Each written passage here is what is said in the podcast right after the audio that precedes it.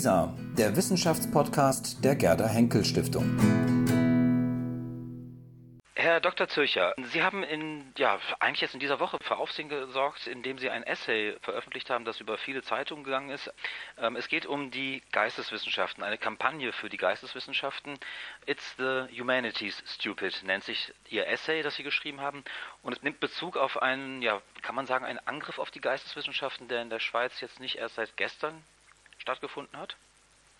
Das ist richtig, ja. Und das Neue daran ist, dass es tatsächlich auch im politischen Bereich der Fall ist. Das heißt, eine doch nationalkonservative Kraft, die, denke ich, ist in Deutschland bekannt, die Schweizerische Volkspartei, die immerhin ein Drittel der Wählerschaft hat, die hat sich für Maßnahmen ausgesprochen, das heißt Numerus Clausus bei den Studierenden und massive Kürzungen der Mittel und sie stellt insbesondere die Frage, ob Geisteswissenschaftler produktiv sind und sie verneint dies. Also sie sieht darin bloß eine Gruppe, die dann den Staatsapparat aufbläht und die eigentlich nichts beiträgt zur Wohlfahrt und Wachstum und Prosperität. Ja, eine Zeitung hat heute auf den Punkt gebracht, im ersten Satz schreibt sie, eifrig am Studieren und nutzlos für die Wirtschaft. Ist das das Bild, was man von den Geisteswissenschaften hat in der Öffentlichkeit?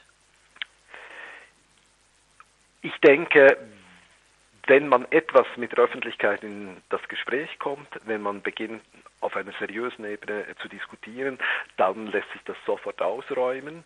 Es lässt sich auch sofort ausräumen, wenn man sich die Erwerbsstatistiken, insbesondere auch die Karriereverläufe ansieht und was der Arbeitsmarkt nachfragt. Vielleicht kann ich dann das etwas noch äh, detaillieren, wie das in der Schweiz aussieht mhm. und weshalb eigentlich die Chancen sehr gut sind, besser teilweise als in den Naturwissenschaften. Aber untergründig denke ich, besteht diese Vorstellung und die Menschen sind ansprechbar dafür. Und die Gründe sehe ich darin, dass auch die Geisteswissenschaftler nicht wirklich sichtbare Produkte auf den Markt bringen. Es ist nicht etwas, was man anfassen kann. Es ist nicht etwas, was unmittelbar sichtbar ist. Und entsprechend denke ich, dass sich das sehr einfach bewirtschaften lässt und auch, dass sich beispielsweise Eltern Gedanken machen, was macht mal mein Kind, wenn es mittelalterliche Geschichte studiert und solche Dinge. Der Anwendungskontext wird nicht gesehen und diese Broschüre soll eigentlich wesentlich dazu beitragen, dass man diese Anwendungskontexte sieht und auch sieht, wie wichtig es ist. Ich würde dann gerne noch einige Beispiele machen. Aber ich denke, es ist wirklich gefährlich, wenn man das unwidersprochen lässt, weil auf einen ersten Blick kann das überzeugen. Kann man wirklich den Eindruck haben, wenn ein Kind mittelalterliche Geschichte studiert, das bringt nichts, der wird mal brotlos sein. Mhm. Ja. Jetzt ist ja der Angriff auf die Geisteswissenschaften sozusagen das Diktum, sie seien sinnlos, sie seien nutzlos, sie seien mhm. unproduktiv, mhm. ist ja eigentlich nicht neu. Ich glaube, die Geisteswissenschaften, soweit ich das übersehen kann, mussten sich eigentlich schon immer gegen diesen Vorwurf wehren. Ist das nicht so? Dem ist so, aber ich denke, dass heute natürlich eine neue Situation ist, in dem Sinne, dass vielleicht noch vor 30, 40 Jahren hatten wir Anteile, zumindest in der Schweiz, mit akademischer Ausbildung, die bei 10 Prozent und darunter lagen. Heute gehen wir in Richtung doch auch ähm, gegen 30 Prozent. Und entsprechend war das wie so eine Nische, wo man sich nicht große Gedanken darüber gemacht hat und wo doch einfach so die Hauptvorstellung war, jemand, der Geisteswissenschaften studiert, der wird im Gymnasium dann als Lehrer unterwegs sein oder in den Museen. Also man sah das einfach als etwas gewissermaßen, wir können uns das leisten im Sinne auch gewissermaßen der Kultur. Also das war nicht etwas, was man begann zur Diskussion zu stellen. Das war das eine. Und das andere ist natürlich das hintergründig immer die Idee, also wir haben ja überall jetzt in der Schweiz diese Diskussion rund um den sogenannten Fachkräftemangel. Und der Fachkräftemangel, der wird primär erkannt in Mathematik, Ingenieurwissenschaften, technischen Wissenschaften und Naturwissenschaften. Und auch das ist verkürzt, denn wir haben diesen Fachkräftemangel auch bei Finanzspezialisten, wir haben das im Management, wir haben das grundsätzlich überall. Aber es ist die Idee dahinter, dass man die Vorstellung hat, viel zu viele studieren brotlose Geisteswissenschaft, statt dass man sie in die Mathematik, in die Ingenieur und also man macht einen Connex, dass man gewissermaßen behauptet, die Leute, die uns eben in den sogenannten harten Wissenschaften fehlen, die fehlen uns, weil sie eben dummerweise Geisteswissenschaften studieren und dort dann etwa noch arbeitslos werden. Das verschärft das Ganze, einfach, dass das ein weit größerer Anteil ist heute und dass gewissermaßen Konkurrenz besteht um die Talente oder ein War of Talents, der dann da ausgetragen wird. Mhm. Was können denn Ihrer Meinung nach, gehen wir einfach davon aus, dass nach wie vor sozusagen das Paradigma, dass die Dinge verwertbar sein müssen, dass sie ökonomisch nutzbar sein müssen, mhm. gehen wir davon aus, dass das sozusagen jetzt zurzeit State of the Art ist und dass das so gegeben ist. Mhm. Was können denn die Geisteswissenschaften in so einem Paradigma tatsächlich leisten?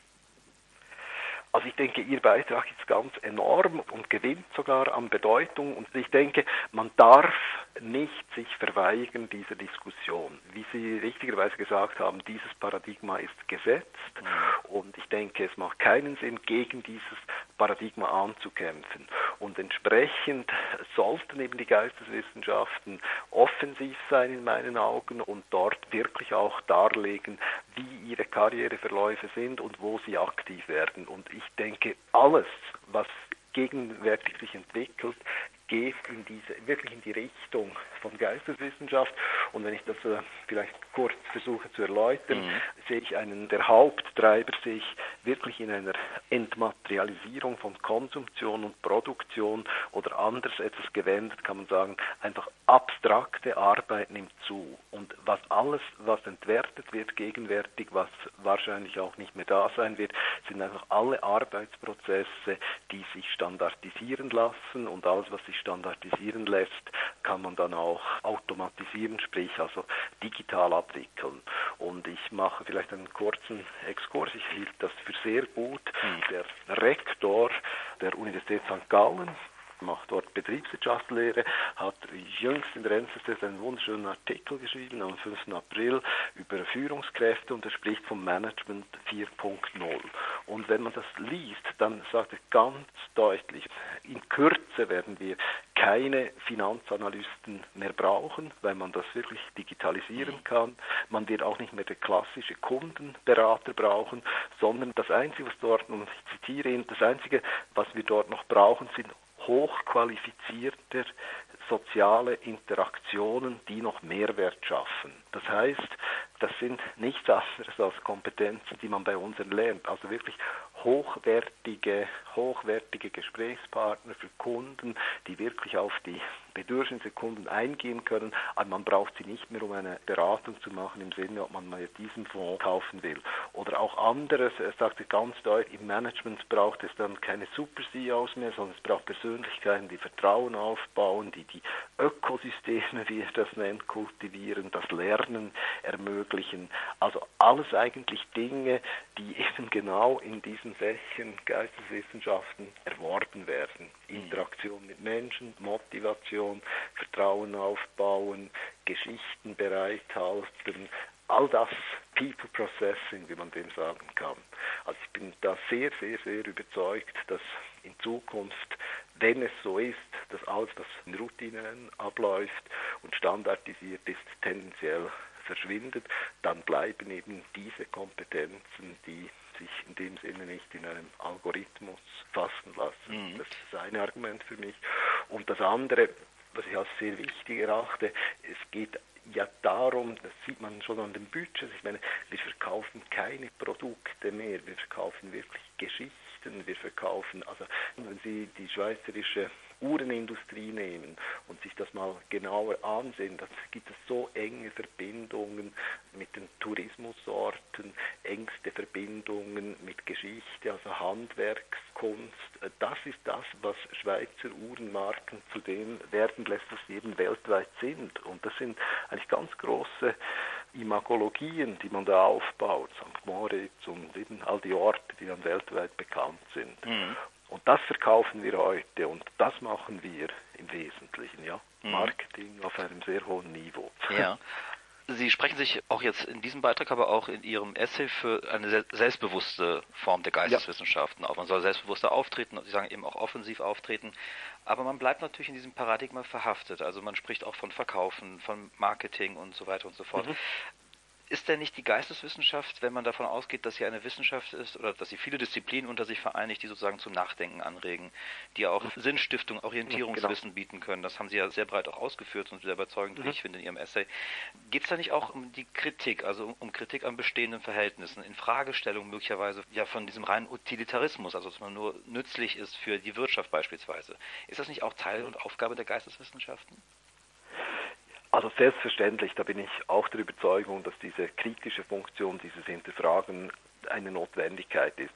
Und da muss ich jetzt ganz offen zugestehen, da war ich sicher jetzt etwas gefangen von der Situation, weil natürlich selbstverständlich die Seite, die die Geisteswissenschaften ablehnt, ganz deutlich in der Schweiz damit argumentiert, gewissermaßen all diejenigen, die Geisteswissenschaftler, die seien immer noch so in diesem Zeitstrom der 68er mhm. Generation und sie haben nichts anderes zu tun, als alles in Frage zu stellen, alles zu kritisieren und alles anzugreifen und entsprechend habe ich ist das bewusst oder unbewusst und im Nachhinein vielleicht mit einem gewissen Bedauern einfach diesen Punkt gar nicht erst ausgeführt, weil das würde dann genau das bestätigen. Oder es sind einfach Leute, die eigentlich nichts beitragen mhm. und nichts anderes tun, als das Bestehende zu kritisieren und schlecht zu machen und damit Grundlagen zerstören. Und deshalb habe ich mich dort sehr zurückgehalten. Aber ich bin absolut der Überzeugung wie Sie, dass das natürlich eine Notwendigkeit ist und zugleich eigentlich auch neue Marktchancen gibt. Also wenn man sich eben diesen sehr, wie soll ich sagen, platten Nutzenbegriff zu eigen macht, mhm. da kommt man wohl nicht sehr weit, oder? Weil viele Dinge es ist dann eben komplexer, wo die Menschen einen Nutzen erkennen und wo nicht. Ja, wir sind ja mhm. nicht mehr in einer Situation, eben wo wir uns ein Auto kaufen, weil es darum geht, dass wir von A nach B wollen. Das sind ja ganz andere Dinge im Spiel. Mhm. Ja. Und ja, genau, aber das ist natürlich richtig. Ja, ja, aber das ist natürlich auch völlig unmissverständlich in Ihrem Essay. Also zwei Drittel Ihres Beitrages, der über 30 Seiten geht, befasst sich sozusagen eben mit diesen ja mit diesen anderen Formen genau. des Sinnes von Geisteswissenschaften, eben nicht der rein genau. ökonomischen Nutzbarmachung, sondern sozusagen, und das würde ich gerne mal so ein bisschen thematisieren wollen, vielleicht können Sie das nochmal ausführen, wenn Sie davon sprechen, über die Welt zu denken, die Welt nicht nur zu erklären, sondern sie vor allem zu verstehen. Was mhm. ist das für ein Anspruch, den man da hat? Was ist sozusagen da die Überlegung hinter?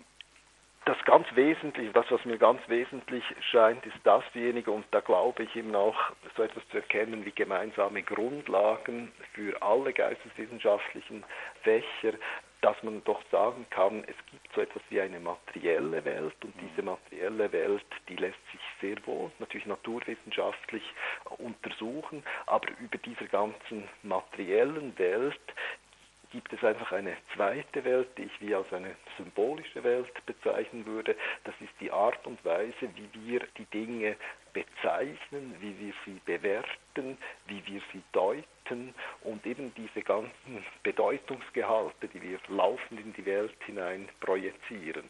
Und eigentlich diese zweite symbolische Welt sich ganz genau anzusehen und sich bewusst zu werden, dass ein und derselbe Gegenstand ganz unterschiedlich gesehen werden kann, gedeutet und bewertet werden kann, das denke ich ist wirklich die ganz zentrale Aufgabe und die wird natürlich auch ganz wichtig in einer Welt, die sich jetzt wirklich pluralisiert und individualisiert oder auch wo zunehmend unterschiedliche Lebenskreise miteinander, inklusive natürlich unterschiedliche Religionen, unterschiedliche Traditionen weltweit miteinander in Kontakt kommen. Und da muss man eigentlich eine enorme Übersetzungsleistung herbeibringen, wenn man miteinander im Gespräch bleiben will, aber auch wenn man verkaufen will und eben diese Fähigkeit wirklich haben, die Perspektive von anderen, von Menschen, die das ganz anders erlebt haben oder aufgewachsen sind oder in einer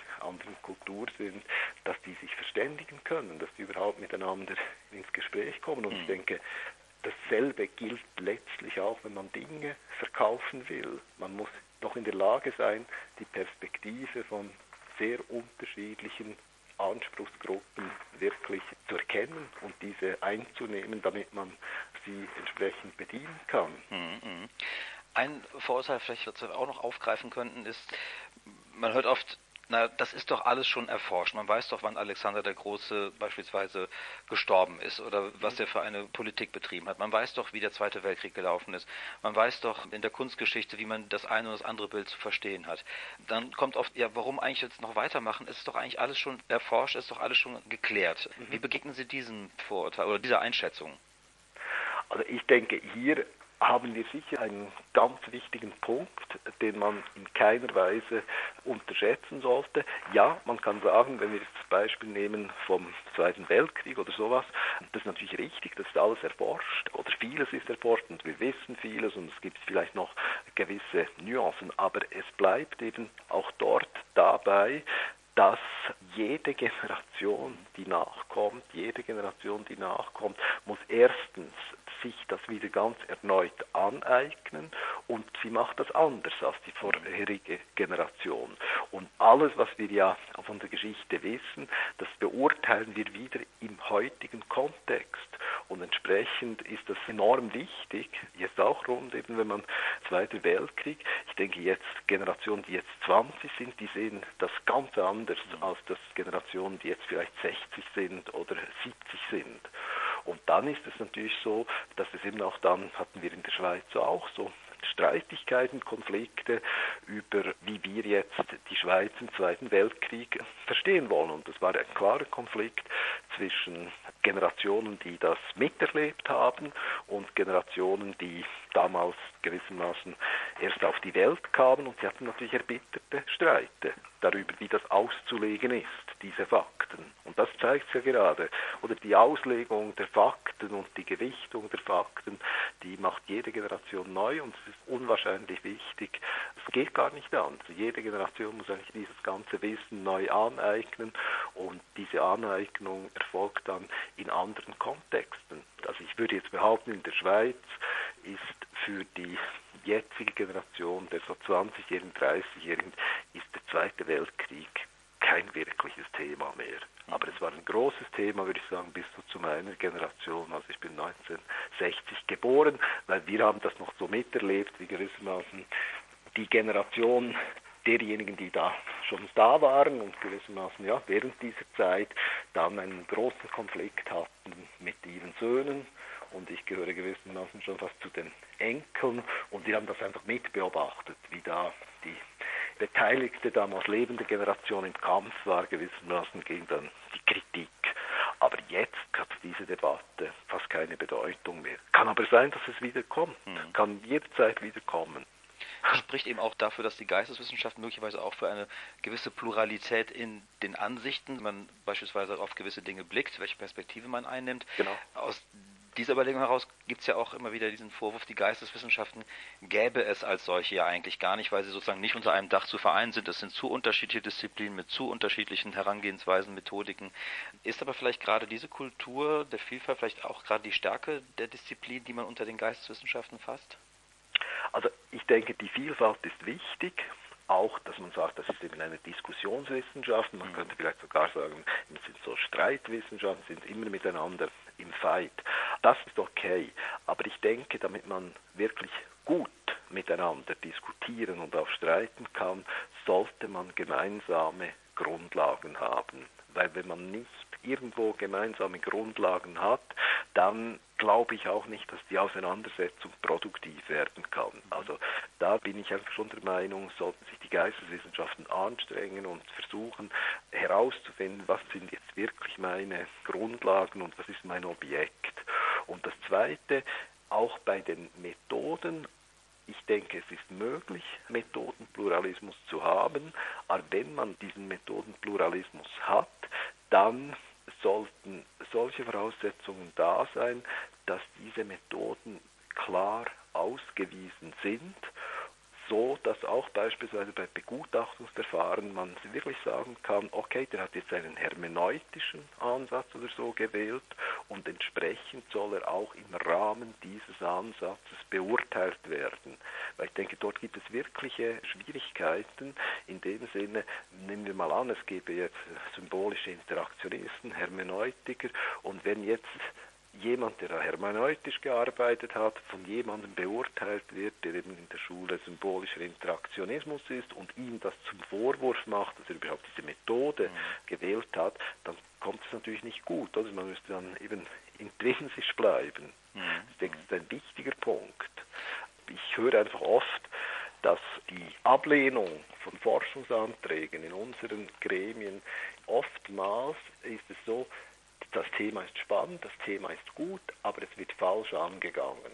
Und das ist dann meistens die Folge davon, dass jemand aus einer anderen Schule etwas beurteilt. Und offensichtlich geschieht das in anderen Wissenschaftsbereichen sozusagen nie. Hm. Das ist ein interessanter Punkt und weist auch schon ein bisschen darauf hin, was man in den Geisteswissenschaften noch machen muss, möglicherweise. Das schließt vielleicht die abschließende Frage an. Wenn die Geisteswissenschaften sozusagen eher auf dem ich sage jetzt mal in Anführungsstrichen auf dem Vormarsch sind, weil sie an Bedeutung gewinnen werden in einer Welt, die sich immer mehr entmaterialisiert, wie Sie es beschrieben haben, wo die mhm. Produktionsprozesse sich verändern. Mhm. Was würden Sie sich wünschen für die Geisteswissenschaften? Brauchen Sie mehr Geld in Zukunft beispielsweise? Für die Schweiz kann ich jetzt einfach sagen, dass die Geisteswissenschaften, wobei da immer die Sozialwissenschaften mit dabei mhm. sind, würde ich sagen, haben wir keinen Geldmangel. Mhm. Also das wurde eigentlich sehr gut gefördert in den letzten Jahren, aber man wünscht sich, dass wir dieses Niveau halten können. Das ist vielleicht das eine. Das zweite, was ich für wichtig erachte, ist, dass, und das wird auch sehr deutlich, es gibt allgemeine Kompetenzen, die wichtig sind, über die haben wir auch etwas gesprochen, nicht? diese Sprachfähigkeit, mhm. diese, diese Fähigkeit zu interpretieren. Aber ich denke, man erwartet von Geisteswissenschaften mit Blick auf den Beruf auch wirklich spezifische, spezifische Fähigkeiten. Und da zeigt sich jetzt zum Beispiel bei uns, ist das wirklich ein präzises Wissen beispielsweise über andere Kulturen oder spezifische Sprachkenntnisse, natürlich vor allem in den außereuropäischen Sprachen. Also ich denke, ich würde jedem empfehlen, der beispielsweise Ethnologie studiert, dass er dann wirklich auch noch eine spezifische Fähigkeit hat, also im Sinne einer Sprache beispielsweise, damit er wirklich interessant ist. Also diese Seite finde ich wichtig. Und die andere Seite, die ich auch wichtig finde, die Geisteswissenschaften sollten, das versucht ja dieser Essay auch etwas zu zeigen, das sind unsere Common Ground schauen. Das ist unser Objekt und ich würde dort eben vorschlagen, das wäre diese symbolische Welt. Bei den Sozialwissenschaften ist das überall durch, oder? Jeder Sozialwissenschaftler, der braucht, der untersucht die Gesellschaft oder das Soziale, oder dass man, also man sollte in der Lage sein, in einem Satz sagen zu können, das ist unser Gegenstand, oder? Und das denke ich, daran sollte man arbeiten und dann das, was wir etwas kurz angesprochen haben, ja, ich denke, es ist wichtig, dass man ganz klar seine Methode, wie man das macht, ausweisen muss und in der Lage sein. Ich denke, die Stärke der Mainstream-Ökonomie, aber auch der empirischen Sozialforschung ist, liegt wirklich dort. Und das einfach so im Ungefähren zu lassen und ich interpretiere einfach oder ich habe Erfahrung, ich sehe mir seit 30 Jahren Kunstwerke an, ich denke, das genügt heute nicht mehr. Mhm. Herr Dr. Zürcher, wer es genauer wissen will und wer es wirklich nochmal sich im Einzelnen richtig durchlesen möchte, da hängen wir nochmal das Essay an als PDF, das sich wirklich sehr lohnt, einmal anzuschauen. Wir danken Ihnen sehr für dieses Gespräch. Dankeschön. Besten Dank.